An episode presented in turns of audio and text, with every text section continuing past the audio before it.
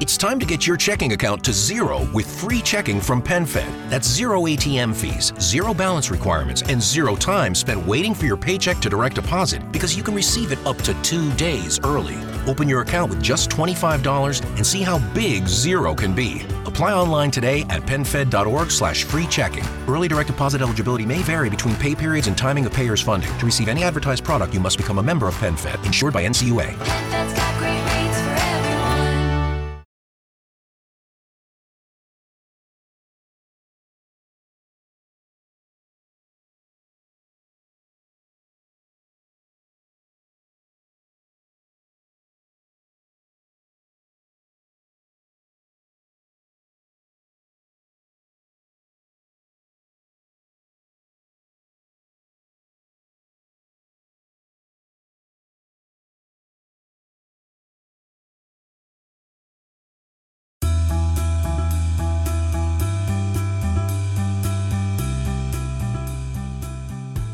¿Alguna vez han preguntado cómo generar ingresos residuales con criptomonedas? ¿Cómo saber cuál es el mejor momento para invertir? Y mucha información más. Pues hoy vamos a hablar de eso, criptomonedas. Así que prepárense.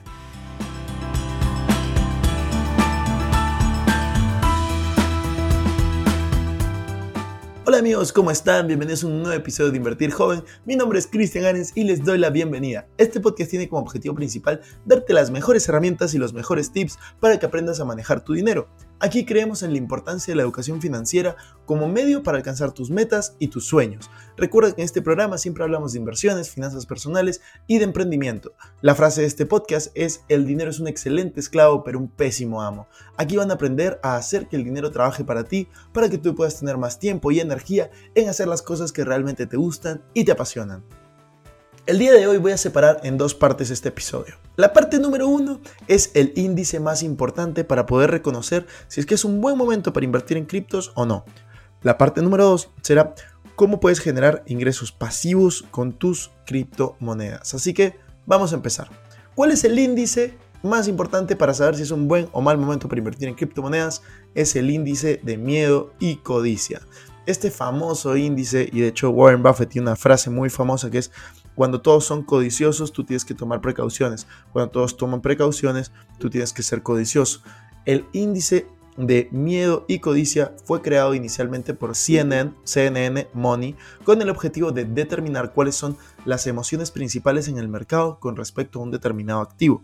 Este índice mide tanto el miedo como la avaricia de los inversores, tomando distintas variables como la demanda, el impulso, la volatilidad, compra y venta, la brecha que existe entre el precio de las acciones y la fuerza del mismo. ¿Para qué se utiliza este índice en las criptomonedas? Pues el comportamiento del mercado en criptomonedas es muy volátil, en gran parte debido al papel importante que juegan las emociones en él.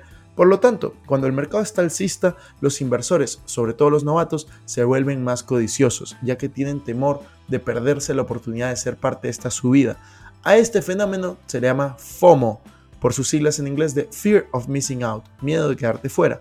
Por otro lado, también ocurre lo opuesto cuando el mercado está en números rojos, ya que muchos se apresuran a vender por temor a perderlo todo. El índice de Fear and Greed o miedo y codicia busca darle solución a este problema, al ser conscientes de cuál es la emoción predominante en el mercado y procurar que nuestra decisión no sea irracional. Para utilizar este índice hay que tener en cuenta dos situaciones particulares. Estas situaciones son la oportunidad de compra y el momento de la venta. Cuando el mercado presenta un miedo extremo, este puede estar o no justificado. Por lo general, cuando el índice presenta indicadores extremistas, estos son más emocionales que un respaldo fundamental a largo plazo. Por lo tanto, cuando el miedo extremo se presenta, es una buena oportunidad de entrar en el mercado en reglas generales. Y al contrario, cuando estamos en un mercado alcista y el mercado presenta una extrema codicia, puede ser una muy buena oportunidad para vender si es que ya contamos con algunas ganancias y cómo funciona el miedo y la codicia. Les voy a dejar un link en el primer comentario, bueno, en la descripción, donde se va a recopilar los datos de cinco fuentes distintas para medir cuál es el sentimiento predominante en el mercado. Si bien este índice se centra únicamente en el Bitcoin, tiene repercusión en el resto de criptomonedas porque usualmente siguen el movimiento del mismo. Actualmente el índice mide cinco factores fundamentales. Estos son, número 1, volatilidad. Se mide tanto la volatilidad actual como las correcciones del mercado del Bitcoin y se comparan con los valores medios correspondientes de los últimos 30 y 90 días.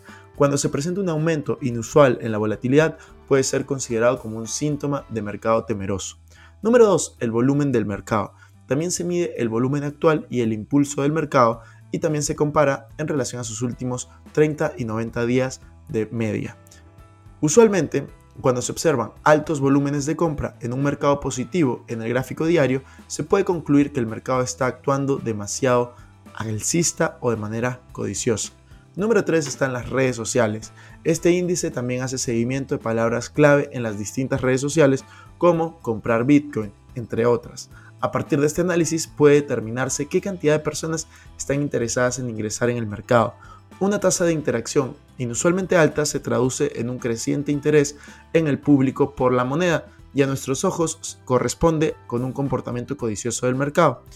El punto número 4 es la dominancia. El dominio de una moneda es similar a la cuota de capitalización de mercado de todo el mercado de criptomonedas. Cuando la dominancia de Bitcoin es elevada, se podría interpretar que existe miedo en el mercado de las criptomonedas, ya que no se especula en inversiones de altcoins, siendo que Bitcoin y las criptomonedas estables son tomadas como refugio en esta clase de mercados. Por otro lado, cuando la dominancia del Bitcoin se reduce, puede que el mercado se tome muy codicioso invirtiendo en diversos proyectos distintos del mercado.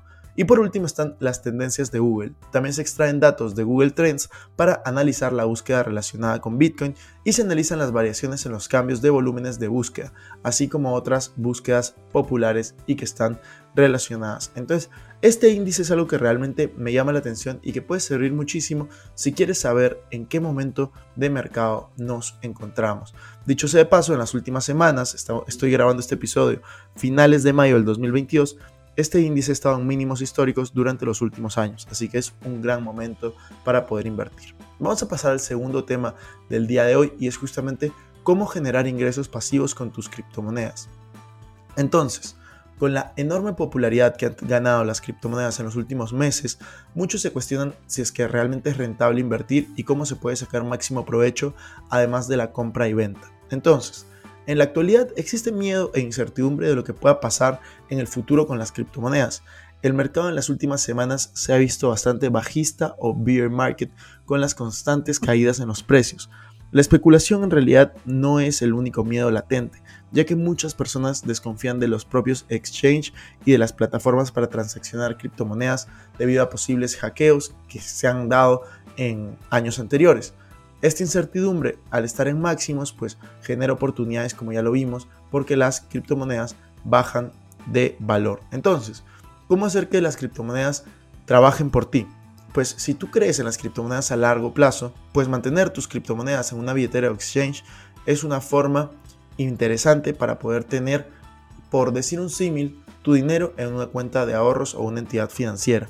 En algún momento vas a tener que hacer que ese dinero trabaje por ti y lo que un banco te puede ofrecer es una cuenta a plazo fijo y en función a tu capital vas a tener un retorno con intereses. En el caso de las criptomonedas, al no estar reguladas, no existen bancos que te puedan ofrecer esta opción. En cambio, existen plataformas financieras que te ofrecen esta y muchas más oportunidades para generar ingresos solo por tener estas criptomonedas. Hoy vamos a hablar de dos plataformas, de BlockFi y de Binance Earn, que son de las más grandes que existen. BlockFi es un exchange norteamericano fundado en el 2017 donde puedes transaccionar criptomonedas. Sin embargo, el mayor atractivo de esta plataforma es su modalidad de staking, que te permite generar ingresos pasivos con tus criptomonedas. ¿Pero qué es el staking? El staking es una opción muy similar al plazo fijo de las entidades financieras, donde puedes depositar tus criptomonedas, mantenerlo bloqueado por un tiempo y con ello vas a recibir intereses en el futuro. Estas tasas pueden ir de 4 a 9% anual en las monedas como Bitcoin, Ethereum y además puedes encontrar opciones más atractivas en otras altcoins o monedas estables.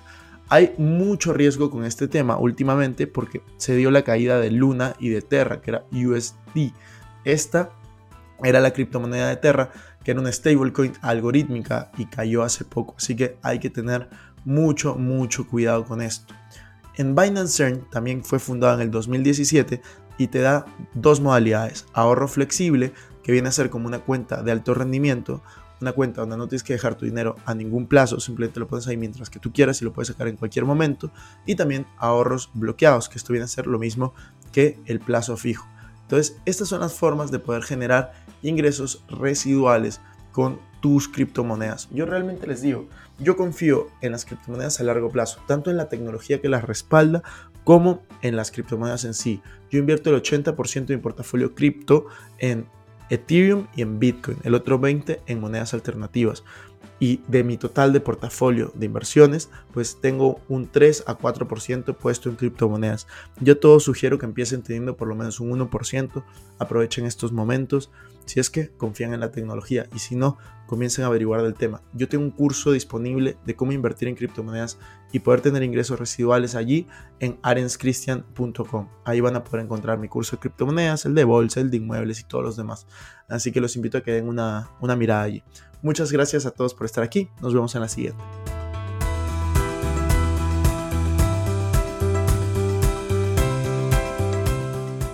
Bueno amigos, eso fue todo por este episodio. No me quiero ir sin antes invitarte a que te suscribas a mi canal de YouTube. Me puedes encontrar como Cristian Arens. También a que me sigas en Instagram y TikTok como Arens Cristian y que te unas a todos nuestros grupos gratuitos que los links estarán en la descripción. No te olvides también de visitar nuestra página web invertirjoven.com donde van a encontrar artículos de finanzas personales, inversiones y emprendimiento. Si nos estás escuchando desde Spotify, no olvides ponerle follow para no perderte ningún episodio. Y si estás en iTunes también, pues ponle 5 estrellas y deja tu comentario. Sería genial que puedas compartir este episodio para ayudar a más personas. Muchas gracias por estar aquí. Conmigo hasta la próxima semana. Y recuerda que la frase de este programa es, el dinero es un excelente esclavo, pero un pésimo amo. Hasta la próxima.